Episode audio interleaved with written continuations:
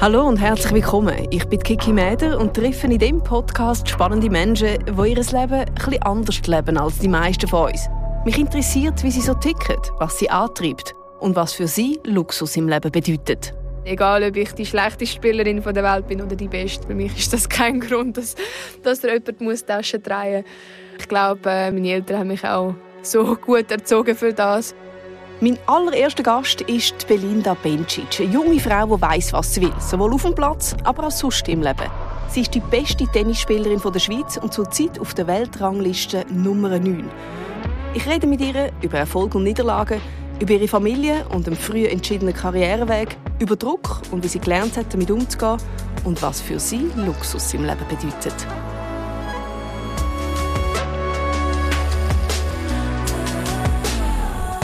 Exploring Luxury.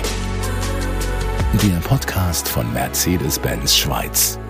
Es ist 9 Uhr morgen in Zürich und sie sitzt vor mir hellwach mit einem Lachen im Gesicht. Die zurzeit beste Tennisspielerin der Schweiz, Belinda Bencic. Herzlich willkommen. Danke vielmals. Guten Belinda, Morgen. guten Morgen. Hast du heute schon trainiert? Nein, nein, heute habe ich noch nicht trainiert. Ich äh, habe jetzt wirklich ein paar Tage, wo ich ähm, ja, Sponsorentermin habe, wo ich allgemein ja, andere Sachen mache wie trainieren und äh, ich habe jetzt ein paar Tage frei vom Tennis. Das heißt, es gibt auch Tage, wo du nicht trainierst?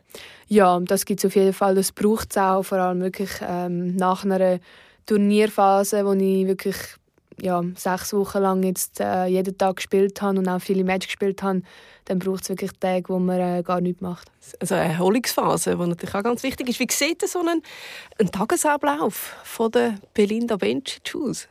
Also im Training jetzt äh, oder, ähm, oder wenn, wenn ich gar nichts mache? Nehmen wir mal beides. So Im Training generell. ist es schon sehr, sehr anders. Also ähm, ja, ich äh, wache auf etwa am 7. meistens ähm, ich gehe mit dem Hund laufen. Dann fange ich an, vielleicht 38 im Gym einwärmen. Äh, meistens Tennis ähm, entweder vom 9 bis am 11 oder 10 bis um 12 Dann Mittagspause. Ähm, nochmal Tennis 2 bis um 4 oder 3 bis um 5 Ich, immer, ich brauche immer ein bisschen mehr Zeit nach dem Essen, äh, bis ich wieder trainieren kann. Und dann äh, hat es noch ein äh, Fitnesstraining am, also, ja, am Abend. Und dann habe ich meistens Massage und Physio. Und also es ist schon ein, also, ein ganzer Tag. Ähm, bist du ja. dran? Bist körperlich dran? Ja, Tag definitiv. Also ich sage immer so, wie andere Leute gehen arbeiten ins Büro, so gehe ich eigentlich auf den Tennisplatz oder ins Gym und bin wirklich ähm, ja, von morgen bis am Abend auch am Arbeiten. Und in den Ferien?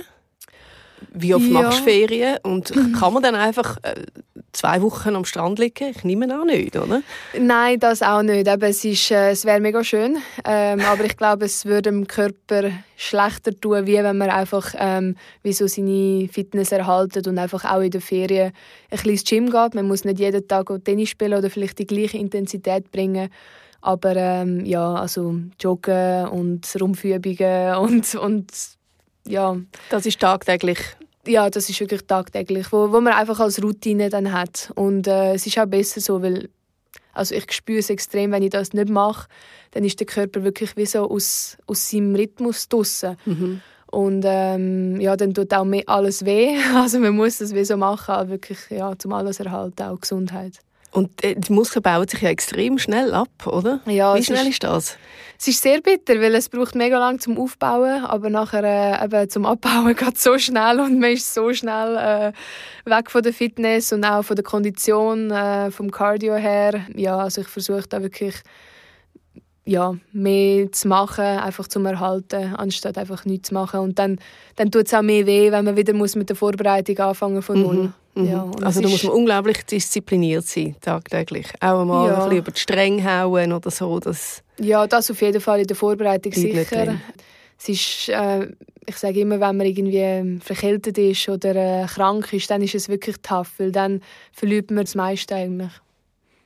Du bist seit du zweieinhalb bist, stehst du eigentlich auf dem Tennisplatz und spielst fast täglich mit deinem, also mit deinem Vater trainiert, schon seit klein auf. Äh, was sind so deine ersten Erinnerungen, die du hast als Tennisspieler? ähm, meine erste Erinnerung war, ähm, wir haben immer bei, einer, also bei der Tenniswand gespielt. Mhm. Ähm, weil, also ich bin noch zu klein gewesen, um auf den Platz zu gehen, um über das Netz zu spielen. Und äh, ich weiß noch, ich habe nie gewusst, wo anstehen. Und dann hat mein Papa immer mit so einem Blättchen mir die Position gegeben. Und dann habe ich also wie so den Schlag gemacht und bin immer zurück zu dem Blättchen gegangen und irgendwie, oder zu dem Steil oder was auch immer das war. Und das ist wie so meine erste Erinnerung. Aber es ist lustig, weil ja, als Kind erinnert man sich immer noch, also wirklich so an also ja, einzelne Sachen, ja. an Details und dann viele Sachen vergisst man, aber das ist mir wirklich noch mega geblieben, ja. Und wann ist der Moment gekommen, wo du gemerkt hast, was aus dem Spielerischen dann eigentlich ernst geworden ist? Ähm, also ich, ich habe relativ früh auch angefangen, so Turnier zu spielen. Ähm, logisch so U8, U10-Turnier ähm, am Wochenende, Interclub ähm, und so Sachen. Und ich habe dann wie so gefunden, okay, hey, ich habe wirklich das Gefühl, ich bin vielleicht besser wie andere Kinder und so bin ich eigentlich immer mehr motiviert gewesen. Also mich hat es extrem motiviert, wenn ich eben gespürt habe, ich bin besser und ich mhm. ähm, ja, kann jetzt das gut. Und dann, also ich weiß nicht, für mich ist es immer ähm, ein Traum gewesen, zum, also ich habe wie immer auch im Fernsehen das große Tennis geschaut und für mich ist es wie so, die Frage ist nie gekommen, ob ich das machen will. Es ist wie so selbstverständlich gewesen, dass ich das auch mal machen, also wenn ich erwachsen bin und wenn ich ja, einfach wenn ich, wenn ich spiele und dass ich die grossen Turniere spielen Also ich habe natürlich immer von dem geträumt, aber ähm, ja, es ist immer so natürlich. Du sagst, die Frage ist nie gekommen, etwas anderes zu machen. Dein ja, Weg war eigentlich so vorgegeben. Ja, ja, kann man so sagen. Hast du das als solches empfunden? Ich habe es als angenehm empfunden. Also ich habe nie das Gefühl gehabt, mir ist der Weg vorgegeben worden, aber mir hat es keinen Spaß gemacht oder ich kann es nicht wollen. Also es ist, äh, es ist klar gewesen, mein Papi ähm, hat wirklich sehr früh mit mir angefangen. Er hat Tennis super gefunden, auch wegen der Martina Hingis, ähm, wo er das erste Grand Slam gewonnen hat in dem Jahr, wo ich geboren bin.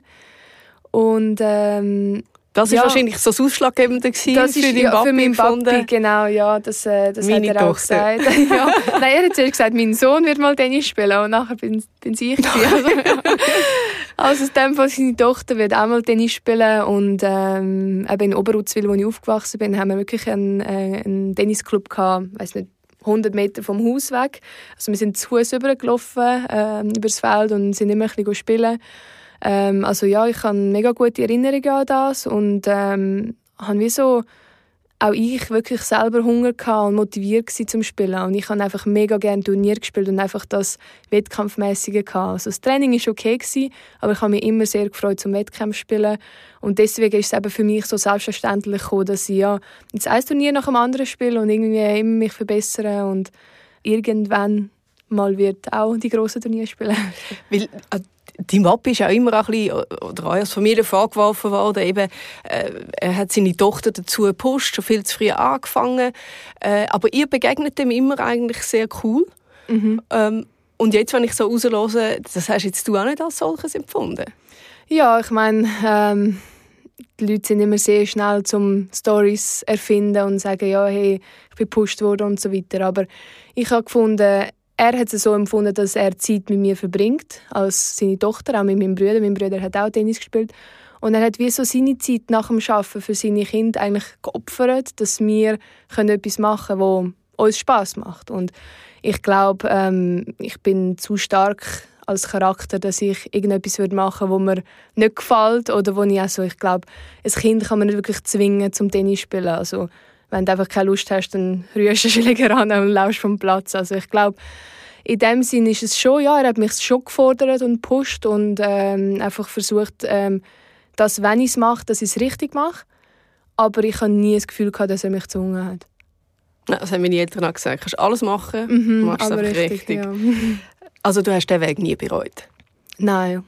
Also ich würde es sicher noch mal gleich machen, auf jeden Fall. Wir haben das natürlich deinem Papi auch gefragt. Und das hat er geantwortet. Wir bereuen als Familie äh, bestimmt nicht, dass wir den Weg vom Spitzensport gegangen sind, weil wir sind viel gereist, haben viel gesehen und schlussendlich ist die beste Lebensschule für ein Kind äh, der Spitzensport. Ja, also ich bin da wirklich einer Meinung, weil ich habe wirklich über das Tennis habe ich so viel erlebt, ähm, wo ich denke, vielleicht das Kind ähm, oder jetzt ähm, Leute in meinem Alter wahrscheinlich nicht haben. Also ich habe wirklich ähm, wirklich sehr viele Erfahrungen gemacht. Ich bin fast überall gewesen. Ich habe wirklich Kulturen gesehen, äh, kennengelernt, Sprachen gelernt, ähm, wirklich über das Tennis ähm, ja einfach die Möglichkeiten gehabt. Und auch jetzt äh, oder auch vorher, wenn es wirklich nicht ganz wird an die Weltspitze klappen im Tennis, ich hätte so viele Möglichkeiten, um durchs Tennis andere Sachen können zu machen. Und ähm, also ich sehe das genau gleich. Und was auch ein schöner Punkt ist, was er sagt, wir haben als Familie ganz viel Zeit können verbringen. Ich nehme an, du hast jetzt nie eine Kita von ihnen gesehen, oder? Äh, es war. Du weißt nicht was ah, es ist. ich weiß nicht mal, was es ist. Aber definitiv nicht. Kinderhorte, Kita oder so. Ähm, nein, definitiv nicht. Also wir sind wirklich, äh, wir haben viel zusammen als Familie gemacht. Mein Bruder hat auch Tennis gespielt. Wir haben viel zusammen trainiert. Ähm, er hat auch ein Eishockey gespielt. Äh, meine Mama war natürlich auch viel dann mit ihm unterwegs. Gewesen. Äh, manchmal ist es schon stressig geworden am Wochenende, wo ich ein Turnier hatte. Mein Bruder hat ein Tennisturnier und am nächsten Tag ein Hockeyturnier. Und dann sind wir wirklich in der ganzen Schweiz umeinander gereist und es war äh, schon stressig. Gewesen. Also da hat mein, meine Mami schon einen logistisch unglaublichen Job gemacht, glaube ich. Aber ich habe es auch so empfunden, dass wir, also ich war sechs und wir sind wirklich ähm, sechs Monate auf Florida gegangen trainieren. Das ist wirklich so meine erste grosse Tenniscamp-Erinnerung äh, oder Erfahrung und ähm, ist natürlich äh, auch super gewesen, um zu sehen, wie ich mich international schlage gegen Kinder, die tagtäglich auch trainieren, weil da in der Schweiz ist es natürlich nicht so, dass so kleine Kinder eigentlich wirklich jeden Tag trainieren. Und Amerika das ist ja kulturell eher, bedingt, gell? Das ja, ist natürlich dort äh, ganz anders. Dort ist es natürlich total anders und wirklich die Kinder gehen wirklich in die Academy, ähm, gehen dort in die Schule und wirklich trainieren ähm, ja, jeden Tag wirklich viele Stunden und äh, es war interessant gewesen, um das zu sehen und äh, wahrscheinlich auch interessant gewesen, um, ob ich das cool finde oder nicht. Das ist ein spannender Punkt. In den USA und auch anderen Ländern ist es völlig normal, dass ein sporttalentiertes Kind in eine Academy geht und schon seit klein auf viel trainiert. Bei uns ist es nach wie vor eher verpönt, wenn die Eltern ihre Kinder schon früh pushen. Die Belinda und ihre Familie sehen diese Kritik gelassen. Sie weiß bis heute nicht, was eine Kita ist. Und das sagt ja auch einiges. Trotzdem, sie hat eine ungewöhnliche Kindheit gehabt. Und als Kind wird man meistens nichts mehr als einfach dazugehören. Mich nimmt Wunder, wie sie das damals erlebt hat. Ja, es ist natürlich schon äh, ungewöhnlich gewesen. Also man hat sich nicht so gefühlt, ah ja, es ist ja voll normal, was du machst. Es ist so gewesen, so ja, äh, spielst du jetzt wirklich jeden Tag Tennis und wieso so viel? Und es ist einfach nicht so verstanden gewesen, aber natürlich unter kleinen Kind. Aber ich hatte mega Glück gehabt, äh, mit der Schule, weil sie haben mir so viel äh, ja, nicht Freizeit gegeben, aber wirklich mich ähm, ja, von Lektionen können ausladen, dass ich wirklich ins Training gehen ich konnte nicht, müssen, äh, weiss nicht Sport machen oder äh, ins Werken gehen oder Handarbeit. Und so Sachen und wirklich die Zeit können nutzen zum Training und ähm, das ist nicht selbstverständlich gewesen. Also Hast aber auch die schulischen Leistungen erbracht, nehme ich an. Du bist, äh, ja. bist dort äh, in der Schule auch so ehrgeizig wie vom Platz. Ja, ich habe ein bisschen äh, Perfektionismus-Syndrom. Und ähm, also ich bin definitiv eine sehr gute Schülerin gewesen, weil ich wirklich alles perfekt hatte. Und mir hat es auch Spass gemacht. Also ich kann es gerne wirklich ähm, aufzugehen und ähm, auch an den Turnieren habe ich es eigentlich gut ja, gemacht. Und Sprache habe ich sowieso mega cool gefunden. Ähm, also es ist wie so ja, normal gewesen. und mir hat es wirklich mega Spass gemacht, in die Schule zu gehen. Was glaubst du, was wäre aus dir geworden, wenn nicht Tennisspielerin? Ja, ähm, also ich glaube jetzt ähm, wüsste ich es wahrscheinlich. Ich habe mega gerne äh, Hunde, also ich würde mega gerne in einem Tierheim arbeiten. Mhm. Ja, früher habe ich gedacht Lehrerin. ähm, was habe ich noch wollen? Ähm, ja, Lehrerin, ähm, Tierärztin. So das, was ähm, halt so wirklich, ja, so Kinder, Kinder Jobwünsche. mein Bruder wollte Astronaut werden, also ja. Lokführer, genau. was man halt so hat. Ne? Lastwagenfahrer. Ja, genau. Und dann hat man ja gemerkt, okay, ich bin richtig gut. Das Umfeld hat das auch gesehen, die Medien haben das auch gesehen. Dann kommt der erste Sieg, der zweite Sieg. Was ist das für ein Gefühl? Kannst du dich noch das erinnern, wenn dann äh, so ein bisschen all die Arbeit sich dann auch anfängt auszuzahlen? Ja, ähm, nein, das war schon mega speziell gewesen. Also ich glaube, zum ersten Mal habe ich es wirklich gecheckt, als ich ein U12 oder U14 Turnier gewonnen habe in Frankreich. Und dann haben andere Kinder von mir ein Autogramm haben und ich so okay, wow, so, wow, ich bin jetzt da, eine von den Grossen. Ich habe noch nicht mal eine Unterschrift. ja, und ich habe ich hab wirklich nicht gewusst, also was soll ich jetzt da draufschreiben? Ich habe genau, ich habe nicht, noch nicht mal eine Unterschrift. Und das ist, äh, das ist schon speziell gewesen. und auch im Finale sind etwa, weiß nicht, 1000 Zuschauer gewesen. Mhm. und bin ich auch so nervös gewesen und haben dann wirklich ähm, das Finale können gewinnen und ähm, ja, das ist so der Punkt gewesen, wo ich dachte, wow, okay, also es, es gefällt mir und ich will jetzt da weitergehen und natürlich man ist dann wie so in seiner Kategorie immer und dann steigt man langsam auf. Also es ist nicht so ein Sieg und alles verändert sich in diesem Alter noch. Also es ist wirklich ähm, ja, langsam und stetig, genau. Um das, um das einordnen, mit, mit 15 hast du dein Profidebüt gegeben. Mit 16 bist du die beste Juniorin der Welt gewesen. Hast das French Open und Wimbledon gewonnen. Und dann mit 18 ist Nummer 7 der Welt. Dazwischen hast du dann auch eine Durststrecke gehabt, darf man sagen. Mhm. Eine lange Verletzungsphase. Ja. Das heißt, du bist ein Teenager, du reitest auf dieser Erfolgswelle und plötzlich hat das Leben etwas anderes mit dir vor. Ja, ähm, das ist sicher eine, eine schwierige Zeit gewesen. Ähm, ich glaube, es ist also jetzt kann ich sagen, es ist fast zu schnell gegangen in dieser Situation, etwa von der 15 bis Erfolg. 18, 19 Jahre. Ich glaube, mhm. der Erfolg ähm, und ich hatte dann das Gefühl, gehabt, okay, ja, das ist jetzt voll normal. Ich bin mit 18 und irgendwie äh, Top 10 von der Welt und ich habe gedacht, hey, es, es wird einfach so weiterlaufen. Es, ähm, ja, das ist jetzt wirklich die Resultate muss ich jetzt bringen und die Erwartungen sind natürlich gestiegen, auch von mir an mich selber, aber auch von außerhalb, von äh, Tennisexperten und Medien und allen, die ihre Senf haben müssen dazugeben, mhm. sagen wir es mal so. Und ähm, mein Körper hat einfach, ähm, hat einfach ja, nicht genug gehabt, aber hat vielleicht anders vorgehabt. Er hat mich wie so auch ein bisschen beschützen, habe ich das Gefühl. Und ja, mein Körper hat sich auch verändert. Ich habe äh, zugenommen. Ähm, ich habe Verletzungen gehabt. Ich bin aus einer Verletzung in die nächste gekommen. Ähm, und ich konnte wie, wie so nie können den Tritt finden oder wie so sagen, hey, nein, ich mache jetzt wirklich eine lange Pause und komme jetzt stärker wieder zurück. Ich kann immer weiterspielen und einfach, ich habe einfach das Gefühl gehabt, ja, es wie sollst du es auch anders wissen? Bis dann hat es ja genau. super funktioniert. Genau, ja, das ist sicher eine, eine Sache, die jeder muss lernen muss. Äh, man kann das sicher, man kann sicher ähm, von Fehlern von anderen lernen, aber ich glaube, am besten lernt man von seinen eigenen Fehlern. Und ich sehe das jetzt richtig auch, wenn ich jetzt also schon ein bisschen älter bin, ähm, wenn jetzt 18-, 19-Jährige durchs Gleiche durchgehen ähm, und es ist sicher ja eine Kombination von allem einfach, ähm, ja, vom Druck, ähm, von der, ja, vom ganzen ja, Tenniszirkus, weil man geht wirklich eben zehn Monate im Jahr ist man wirklich weg an den Turnieren, man ist äh, wenig daheim, man hat nicht so, so richtig ein soziales Umfeld. Umfeld, wo man jeden Tag sieht oder wo einfach ähm, sehr äh, stabil ist. Es ist schwierig, zum einen Freund zu haben in diesem Alter. Ähm, all diese Sachen, ich glaube, das kommt dann irgendwann alles zusammen, ja. Gerade in dem Alter, wo, wo man ja eben eigentlich an den Abnabelungsprozess von der Familie haben die Selbstständigkeit mhm. und äh, selber ja auch per se schon viel Unsicherheiten hat, oder, als Teenager. Ähm, ja, es passiert dann einfach alles noch in der Öffentlichkeit, wo nicht hilft. Das ist also genau auch ein Punkt, wo ich gerne mit dir darüber rede, der enorme Druck. Also wir haben es von dir gehört, du bist jemand, der sich selber schon ganz schön unter Druck setzt, oder? Wenn du sagst, du bist äh, Perfektionistin. Ja.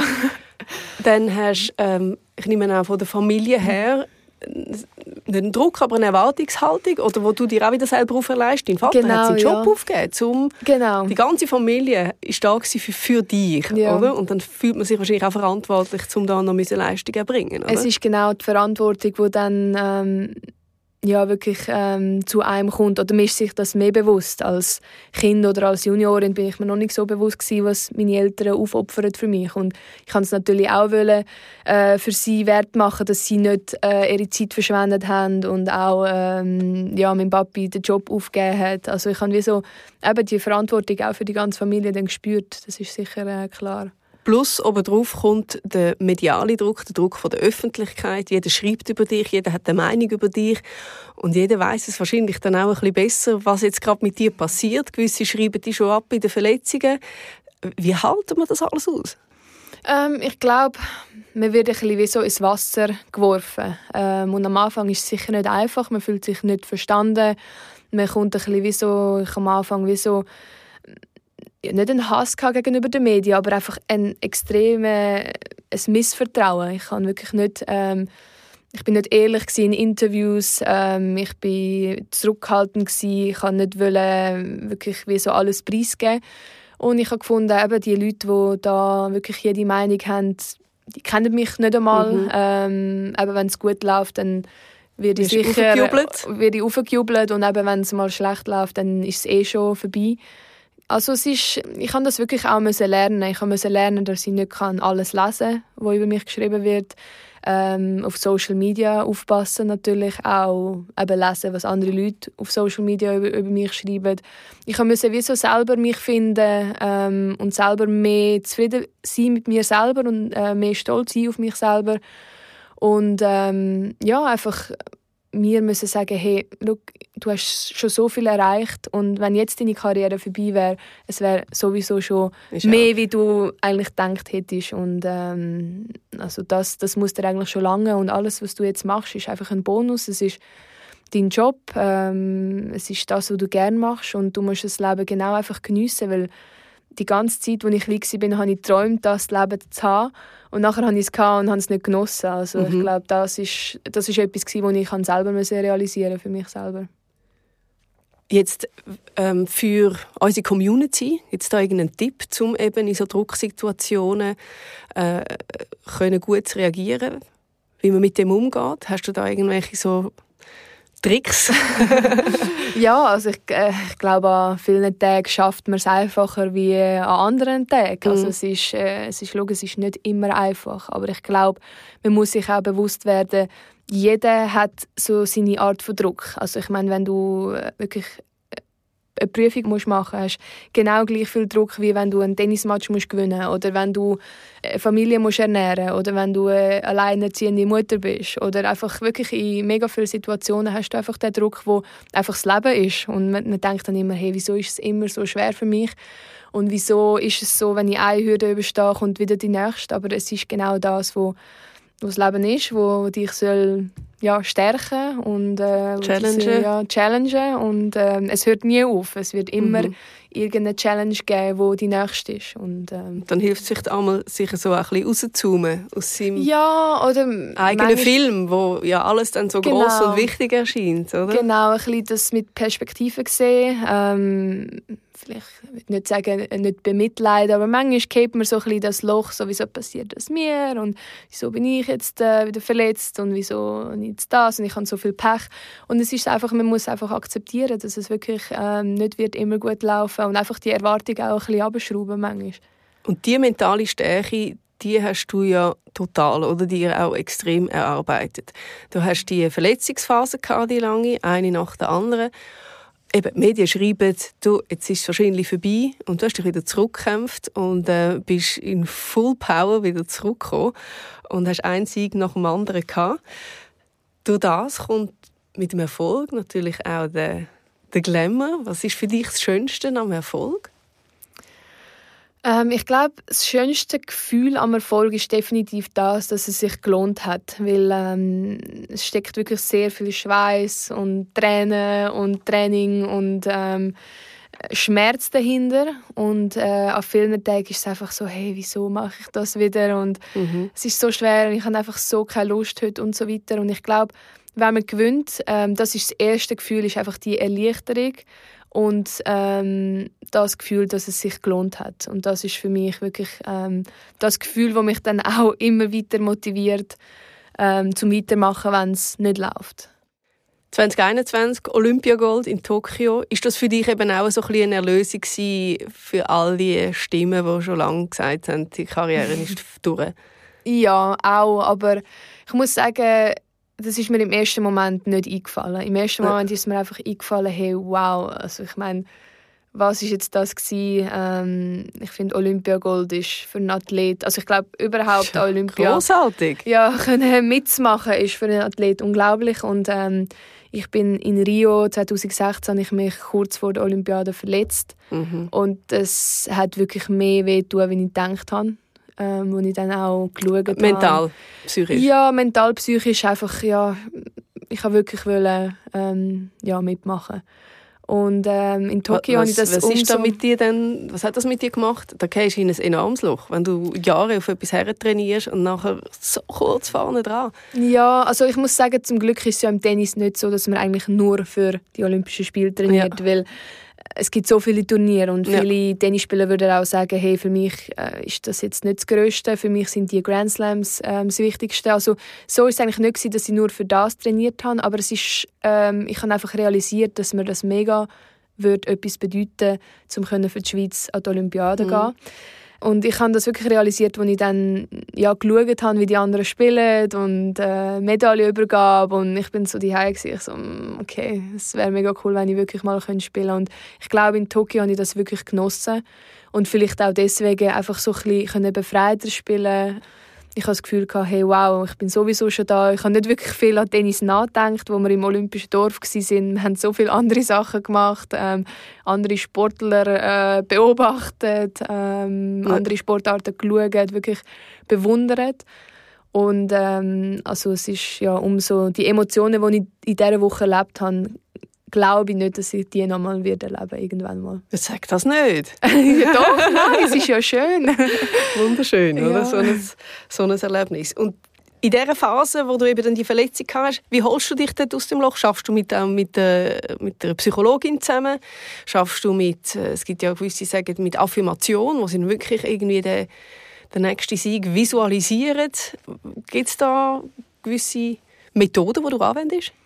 Ja, also ich glaube, äh, vieles ist natürlich auch gewesen, was ich selber gelernt habe ähm, und was ich ja, realisiert habe und einfach die Sachen, wo wir vorher darüber geredet haben. Aber es ist sicher, also ich habe angefangen auch eben psychologisch ähm, mit einer Psychologin daran zu arbeiten, auch während dem Match, aber auch allgemein wirklich eigentlich ähm, auch neben dem Platz und einfach äh, ja die Zeit, wenn ich weg bin von die ist natürlich auch viel telefonisch, also man kann nicht mm. viel sich direkt sehen. Aber äh, es hilft schon extrem. Ich glaube, es gibt sehr viele äh, Methoden. Für mich ist es natürlich auch mega ähm, eine Challenge, äh, zum ruhiger sein auf dem Platz. Also ich mhm. glaube, das ist so ein bisschen... Du giltst als sehr emotionale Spielerin.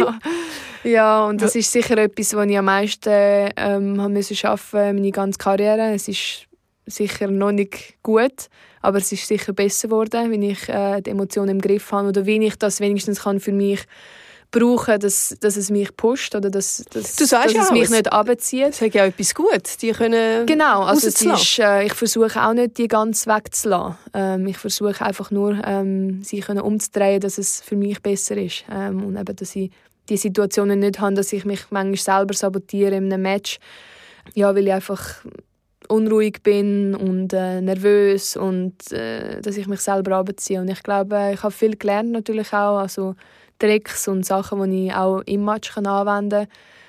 Da wären wir wieder bei der guten Lebensschule, oder? Ich glaube, das sind Sachen, Methoden, die du dann für immer wirst können anwenden im Leben, nicht nur Ja, im einfach Tennis. in der Stresssituation allgemein, ja. Es ist, es ist eigentlich wirklich ähm, Stresssituation.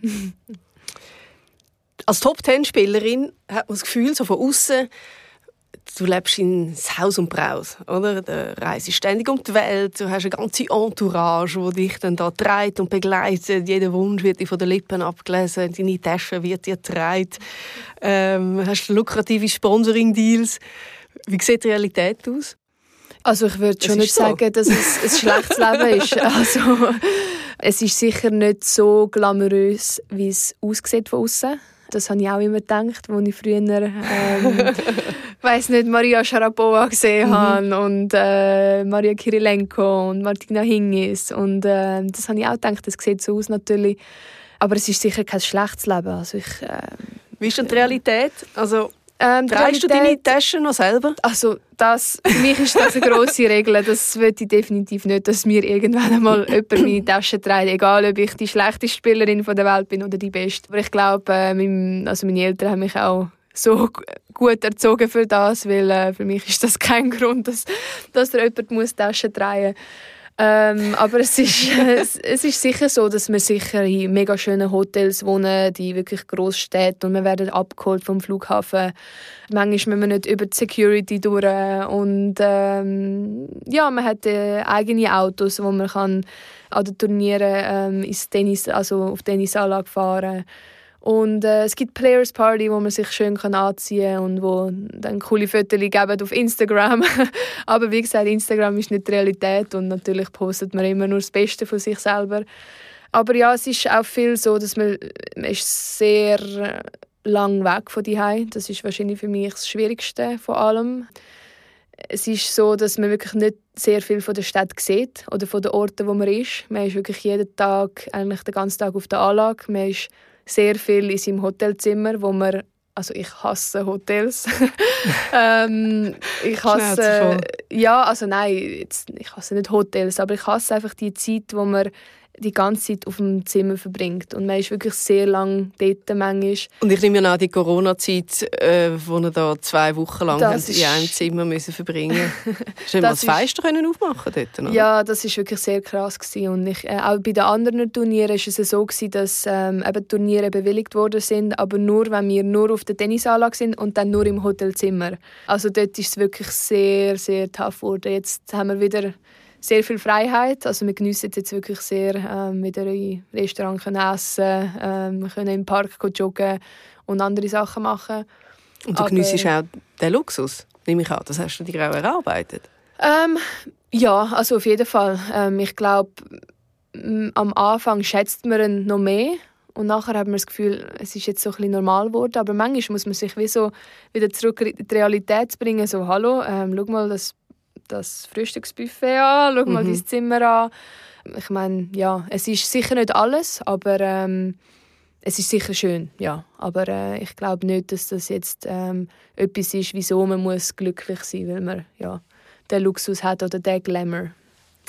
Wir haben das auch im Wappi gefragt, was okay. Luxus für eure Familie bedeutet. Mal schauen, ob sich das deckt mit deinen Aussagen. Luxus war für uns früher noch, dass wir Zeit haben können mit, äh, mit den Kindern verbringen. Das ist, das ist ein enormer Luxus gewesen, wo nicht jede Familie hat können machen. Wir haben das durch den Sport können erleben und äh, es ist so schnell vergangen. Jetzt sind sie erwachsen und äh, ich denke nicht, dass sich etwas verändert hat. Wir müssen nicht irgendwie Ferienwohnung da haben, irgendwo ein Porsche dort, sondern, sondern wir leben unser Leben weiter und äh, wie gesagt, Luxus ist für uns, Zeit können selber einteilen und äh, sicher sich äh, dies und jenes auch gönnen, aber äh, einfach im normalen Rahmen und mit beiden Füßen im Boden. Du nickst. Ja. Welchen Luxus gönnst du dir abseits vom Tennisplatz? Ich habe sehr gerne Erlebnis.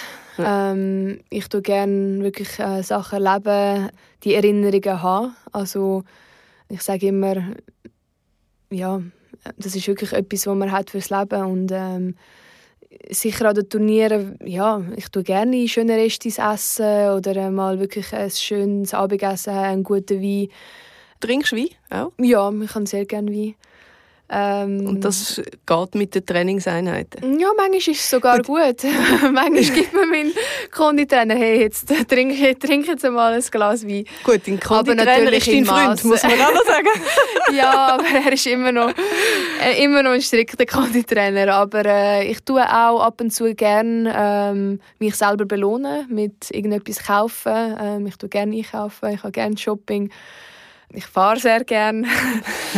Ähm, ja, einfach wirklich Sachen, die wahrscheinlich ja, jede Frau gerne hat, Schuhe. Findest du, der Erfolg hat dich verändert? Und wenn ja, wie? Ich glaube nicht. Also ich glaube, ich bin immer noch die gleiche Person, die ich bin. Ich denke, ich bin sehr am Boden geblieben. Ähm, ich habe es nicht so gerne oder ich realisiere es oft, wenn sich Leute verändern mit dem Erfolg. Ähm, Siehst du es oft in deinem Umfeld, auch mit den ja, verschiedenen Tennisspielerinnen und Spielern? Ja, ich denke, man sieht das ab und zu. Ich, man sieht das einfach, ähm, ja, wie es ist, wenn, wenn eine Person irgendwie zehnmal in Folge die erste Runde verliert oder auf einmal äh, ein paar Turniere gewinnt. Also man sieht da schon einen Unterschied ab und zu mal. Aber ich habe immer das Gefühl gehabt, bei den besten Spielern, äh, bei einem Roger Federer, bei einem Nadal, äh, bei einer Martina Hingis, ähm, hat man das nie gesehen. Also ich habe mhm. gefunden, die besten Spieler sind immer die die am meisten am Boden geblieben sind und die haben nicht mal das Gefühl gehabt, dass es eigentlich die Besten sind. Und ich habe immer das Gefühl gehabt, die, die, weiß nicht, äh, ja, 30 bis 50 auf der Welt sind, die haben dann das Gefühl, sie sind, äh, weiß nicht, noch viel mehr. Und äh, ich habe einfach nie das Gefühl, dass man etwas Besseres ist, nur weil man einfach kann den Ball ein bisschen besser äh, übers Netz spielen wie andere Leute. Und ähm, also ich hoffe, dass, ich hoffe, dass es andere Leute auch würden sagen, dass ich mich nicht verändert habe. Das hören wir jetzt dann gerade. Wir haben das nämlich auch deine beste Freundin, Nathalie Fäh, gefragt, was da der Erfolg mit dir gemacht hat. Ich denke, der Erfolg macht bestimmt etwas mit einem, aber es ist immer noch so, wie ich sie eigentlich kennengelernt habe. Sie ist einerseits ja, sehr lustig und kann auf eine gute Art wie ein kleines Kind sein. Und andererseits ist sie jemand, der sicher auch viel nachdenkt und durch das entstehen auch ein bisschen ernstere Gespräche. Ich schätze, dass sie sehr reflektiert ist und ja, gut zuhören kann und sie kann auch ihre Meinung anpassen oder ändern. Und ich denke, das würde man so von ihr vielleicht nicht denken, weil sie auf dem Platz doch ja, sehr einen sturen Kopf hat. Aber äh, ja, sonst wäre sie auch nicht so gut. so lustig. Ähm, ich habe gedacht, dass sie sagt, dass ich mega verwirrt bin, weil wir lachen immer, wir sind so verwirrt zusammen. ähm, und wir kennen uns auch vom Tennis, also wir haben mhm. früher gegeneinander gespielt ähm, und wir haben seitdem eigentlich ähm, immer Kontakt und obwohl wir uns wirklich mega wenig sind, kann ich immer ähm, ihr schreiben, sie alles fragen. Ja, und ich schätze sie sehr und ich schätze auch, was sie gesagt hat. Ja, wie wichtig ist das für dich, dass du eben so einen Sparring-Partner auch abseits vom Platz hast? ja, sehr wichtig. Also ich glaube, das braucht jeder Mensch, braucht wirklich eine sehr enge Person, die er kann Freude und Leid teilen und ähm, eben ihr kann ich wirklich jedes Mal anrufen oder schreiben und wir haben wirklich, wie sie auch gesagt hat, sehr tiefe Konversationen, aber manchmal einfach Tage, wo wir einfach nur rumblödeln und ähm, ja, äh, lustig sind zusammen. Ich kann noch mal, also wir denken, wir sind lustig, aber wahrscheinlich sind wir noch nicht, nicht lustig. ich habe noch mal ein gutes Quote von ihr, das ich die gerne auch genau zu dem Thema abspiele. Wenn sie in der Schweiz ist, machen wir immer etwas zusammen oder ich besuche sie auch ein paar Turniere unter einem Jahr und heute ist es einfacher mit äh, WhatsApp, FaceTime oder Instagram. Ähm, dort schickt sie mir jeden Tag ja, etwa fünf Hundevideos und ich schaue sie gar nicht mehr an, sondern ich nehme es einfach so zur Kenntnis. Das ist unglaublich. ich kann es nicht glauben, dass sie sie nicht anschaut. Jetzt, hast du das, weißt du das erst heute? Jetzt kommt es aus. Sie schaut es nicht einmal mehr an. Das Problem ist, ich versuche, sie zu überzeugen, dass sie einen Hund braucht. Also ich denke, sie braucht einen Hund. Und sie will einfach nicht, weil ich weiß auch nicht wieso. Also wie kann man Hunde nicht wollen haben? Und das ist für mich unverständlich. Und ich kann denken, wenn ich ihr viele Hundevideos schicke, dann wird sie wie so manipuliert durch das und wird dann auch einen Hund wollen. Weil ich meine, wie kann man die einfach nicht herzig finden? Hundevideos? Ja. Ich musste auch sehr müssen lachen, als ich das, als ich das äh, gehört habe. Mhm. Aber es erklärt natürlich, wenn du auch gesagt hast, du hast Hunde so gern, du hast selber einen und du könntest dir vorstellen, auch mit Hunden mal zu arbeiten. Ist das immer noch aktuell? Ja, auf jeden Fall. Also wir haben, ähm, ich habe meinen Eltern vor äh, sechs Jahren einen ähm, kleinen Snowy gebracht, heimgebracht und sie haben nichts gewusst davon. Mein Papi hat die Türen aufgemacht, er so, was ist das? Ich so, das ist ein Hund für dich. ähm, es ist mega gut gelaufen, sie lieben ihn. Ähm, und dann habe ich vor ähm, zweieinhalb Jahren äh, mit meinem Freund haben wir äh, unsere Paula adoptiert. Ähm, das war während Corona gewesen. und wir, haben, ähm, also wir sind viel ins Tierheim helfen oder wir sind spazieren mit Hunden ähm, und einfach Essen gebracht und einfach Sachen. Und dann haben wir uns eben, oder Paula hat sich in Martin verliebt und der Martin in Paula, also in, in, in den Hund, den wir äh, adoptiert haben. Und seitdem haben wir sie und ähm, also, ja. Und du dich glaube auch so, wie es tut? ich mich mega, aber sie sieht mich als Plus eins von ihrer Beziehung. Also ich glaube, sie hat sich wirklich in Martin verliebt und sie haben da die Hauptbeziehung und ich bin einfach irgendjemand noch. Aber ich liebe sie auch sehr fest. so herzig. Wie siehst du dich in der Zukunft, jetzt, abgesehen von Hunden? Ich würde sicher mega gerne eine Familie haben. Also das ist sicher wahrscheinlich das Erste, was passieren nach meiner Karriere. Es ist ja schwierig noch zu wissen, in welche Richtung genau äh, es wird für mich gehen nach meiner Karriere. Ähm, ich habe nicht so richtig einen konkreten Plan so, oh mein Gott, das würde ich einfach unbedingt machen, wenn ich fertig bin mit dem Tennis und ähm, ich würde sicher äh, äh, Trainerin werden oder ich würde ähm, weiß nicht ähm, studieren oder irgendetwas. Also ich glaube, da muss ich mich noch selber finden.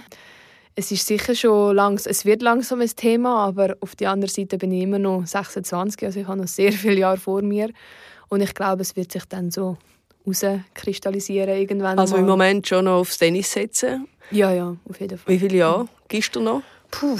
Kann man das so sagen? ja, es, nein, ich glaube, es ist schwer zu sagen. Also es ist ähm, definitiv kann man nicht für immer spielen. Ich glaube, der Körper wird sich dann auch mal melden. Ähm, und ich glaube, wenn man, also man weiß dann langsam, okay, jetzt wird es langsam eng, ähm, es tut mir alles weh, ich schaffe es nicht mehr so, ich, ich kann nicht mehr so richtig trainieren.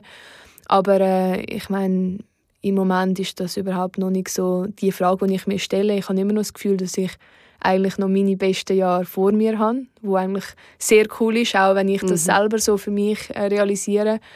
Ähm, und eben, ich bin 26, die Karriere werden immer länger. Ähm, eben, es gibt äh, Spielerinnen, die eben jetzt noch mit 32, 33 wirklich die Bestleistungen bringen.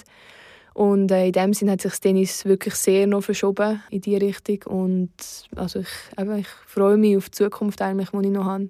So wie ich dich jetzt spüre und erlebe, ich habe das Gefühl, du bist extrem reif auch für dein Alter, oder? Für 26 extrem. Hast dich auch sehr mit dir auseinandergesetzt, klar, auch mit dem Sport. Und dass du weg von dem Druck und auch mehr in Genuss jetzt gekommen bist, oder? Dass jetzt natürlich so die besten Jahre sind, wo man wirklich den Erfolg auch geniessen kann und sich selber kennt, den Körper kennt. Ist das so? Ja, es ist äh, auf jeden Fall so. Also ich denke auch, ich habe das alles müssen erleben, dass ich die Person wird, die ich jetzt bin und dass ich das auch geniessen kann. Wenn mir jemand mit 18 gesagt hat, hey, genieße es doch einfach, hätte ich gedacht, hey, was, von was redest mhm. du? Und ich glaube, ähm, eben, es ist einfach ja, die Fehler, die man muss selber machen muss, die Sachen, die man muss erleben muss. Ähm, und ich kann ja, also ich würde nichts anders, anders machen, weil ich habe einfach das Gefühl, im Leben passiert sowieso eh alles so, wie es soll. Und eben die Sachen, die passiert sind, machen einen stärker und äh, lernen einen. Und ähm, also in dem Sinn tue ich eigentlich nichts bereuen. Auch nicht die schlechten Zeiten, die ich hatte, auch nicht die Finale, die ich verloren habe oder ähm, ja, die Turniere, die ich nicht spielen konnte. Oder einfach, ja, also ich bereue nichts. Wenn man zurückschaut, macht am Schluss alles Sinn, oder? Kommen sie die verschiedenen Puzzleteile dann zusammen? Ja, also es ist auf jeden Fall so. Ich glaube, jeder, also wir haben äh, alle irgendeine andere, äh, einen anderen Sinn und Zweck vom, äh, im Leben. Und äh, meine ist es wirklich so, dass ich, ich, kann, ich darf das machen, wo, wo, mir eigentlich, wo mein Hobby ist oder was ich gerne mache. Und ich glaube, das ist schon, also von 90 Prozent Leute äh, machen wahrscheinlich oder arbeiten irgendetwas, was sie nicht gerne haben. Und ich glaube, da kann ich mich extrem glücklich schätzen, dass dass ich wirklich das gerne mache, was ich mache. was ist wichtiger in deinem Sport, Talent oder Wille? Ah, Wille, sicher. Also ich glaube, das würde jeder Sportler sagen. Ähm, jeder ist sehr schnell im Sagen, ja, aber äh, ist so geboren, ist Talent. Also ich meine, wie kann jemand auf die Welt kommen und sagen, hey, ja, der, der ist sicher gut im Fußballspielen oder der ist sicher gut im, im Tennisspielen, ähm, ihm den Ball über die Schnur bringen. Es ist, es ist schwer zu sagen. Ich glaube, man hat sicher Talent so ein bisschen im Ballgefühl oder Koordination, dass man das ein bisschen besser hat oder dass man vielleicht ein bisschen schneller ist wie der andere oder ein bisschen explosiver. Also in dem gibt es sicher ähm, ja, Talent oder das Talent, äh, das Talent zum äh, hart arbeiten. Das ist auch ein Talent, ja, absolut. Du hast eben mal in einem Interview gesagt, ich glaube nicht an Talent, ich bin auch keins wo du mit Tennis angefangen hast, hast du null Ballgefühl gehabt. Alles das hast du gelernt und du denkst, dass das für jeden möglich ist. Wille, Ausdauer und Leidenschaft, das haben nicht alle, das hast du. Das finde ich eine krasse Aussage. Für ja, jemanden, der als schon. Talent golden hat von Anfang an. Ja, also ich glaube schon, ähm, dass es stimmt, weil ich glaube, jeder hat wirklich die gleiche Möglichkeit und Tennis kann man wirklich lernen. Ähm, okay, ich habe sehr viel gespielt, als ich klein war. Ich habe mehr gespielt wie alle anderen. Ich habe das alles. Ich finde auch, desto früher man eben diese Sachen lernt, vielleicht technisch, ähm, irgendwie bis ja, vielleicht 8, 10, wenn man da die richtigen Voraussetzungen hat, dann hilft das wirklich die ganze Karriere. Ähm, aber eben, ich glaube nicht, dass, dass man nur mit Talent kann besser sein wie die anderen. Große Motivationsspritze für alle. Dass es mhm. doch jeder schafft, wenn man will. Mhm. Ich habe zum Abschluss immer so die gleichen Fragen. Und auch an dich. Was ist der luxuriöseste Gegenstand, den du besitzt? Mm, mein Auto. wahrscheinlich ist das ein Gegenstand. Richtige Antwort. Nein, ist wahrscheinlich wirklich so. Es ist wahrscheinlich auch ja, wahrscheinlich das teuerste, das ich gekauft habe. Welcher Satz und welche Person haben dich am meisten geprägt in deinem Leben? Ähm, also Personen sind natürlich sicher meine Eltern. Ich glaube, ähm, es ist bei allen Leuten so, dass einen die Eltern wirklich am meisten prägen. Ich glaube, ähm, meine Trainerin, Melanie Molitor, hat mich tennismäßig wahrscheinlich auch am meisten geprägt und natürlich auch neben dem Platz. Der beste Satz, den ich wahrscheinlich gehört habe, ist ähm, «You have to fight like you are already dead».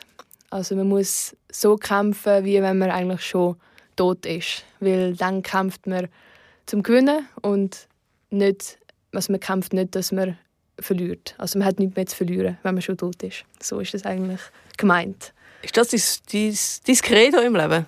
Ähm, ja, im Leben, also wahrscheinlich auch so ein bisschen im Tennis, aber ich glaube, im Leben muss man auch kämpfen, also wahrscheinlich auch im Leben.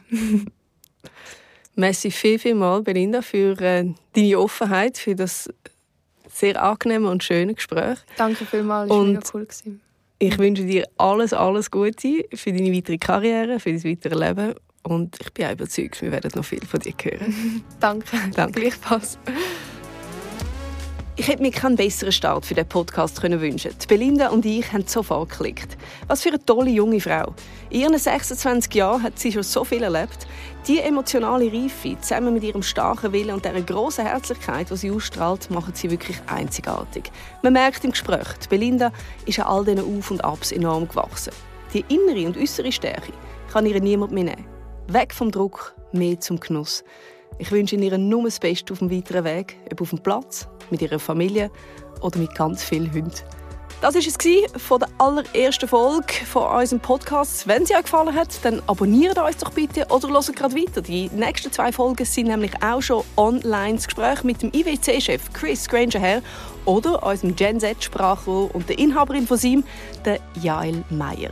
Ich freue mich, wenn ihr weiterhin dabei sind und bis zum nächsten Mal. Exploring Luxury.